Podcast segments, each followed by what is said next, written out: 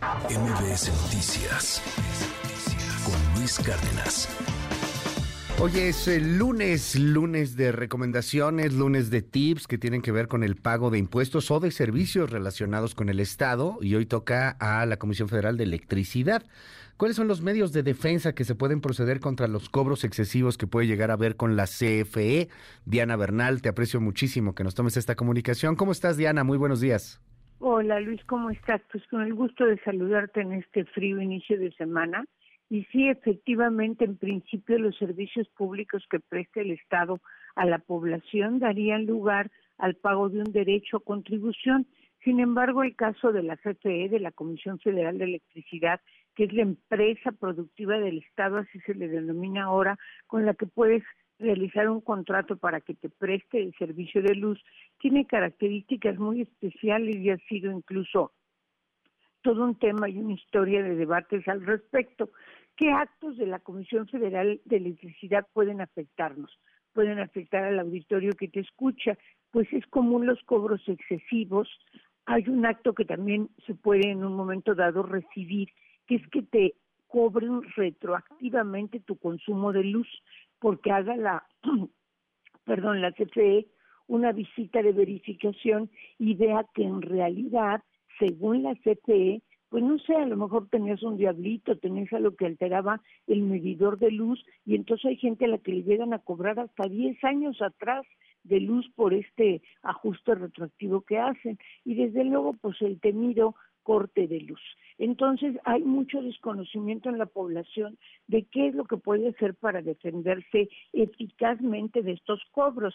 En principio de estos actos, pues puedes acudir desde luego con la propia Comisión Federal de Electricidad y presentar una inconformidad en el teléfono 071 que funciona a las 24 horas pero muchas veces no te resuelven favorablemente y entonces tendrías que acudir a la Procuraduría Federal del Consumidor, a Profeco, en queja. Esto pues también eh, no es seguro que puedas tener una decisión favorable porque es una conciliación, una amigable composición más que un juicio y creo que el porcentaje de quejas que se solucionan favorablemente a los consumidores de luz es de solo el 50% aproximadamente. Entonces, ¿qué es lo que puedes hacer? La Corte ya dijo que no procede el juicio de amparo porque no es un acto de autoridad, la CFE no es autoridad.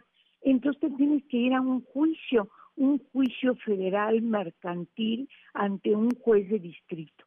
Aquí un detalle muy importante, Luis, es que el contrato de luz tiene que estar a nombre de la persona que vaya a presentar la inconformidad ante CFE, la queja ante Profeco o el juicio. Muchas veces está a nombre de tu mamá o de tu esposa o de cualquier persona o de tu papá que ya se murió, no tiene que estar a nombre el contrato de luz de la persona que vaya a presentar la queja.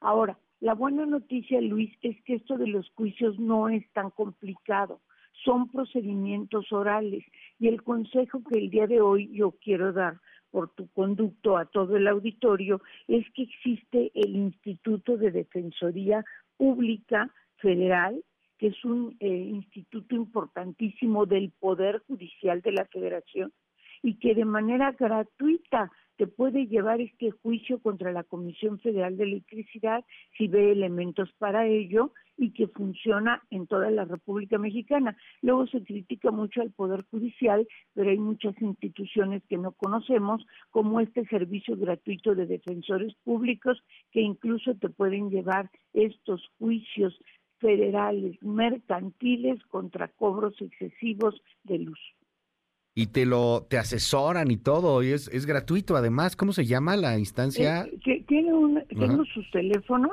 sí tiene un super nivel de defensores públicos se llama Instituto Federal de Defensoría Pública. Es el IFDP y sus teléfonos si me permites Luis en toda la República es el 01800 712 4256 ya. lo voy a subir a mis redes y también en la Ciudad de México el 55 18 5390.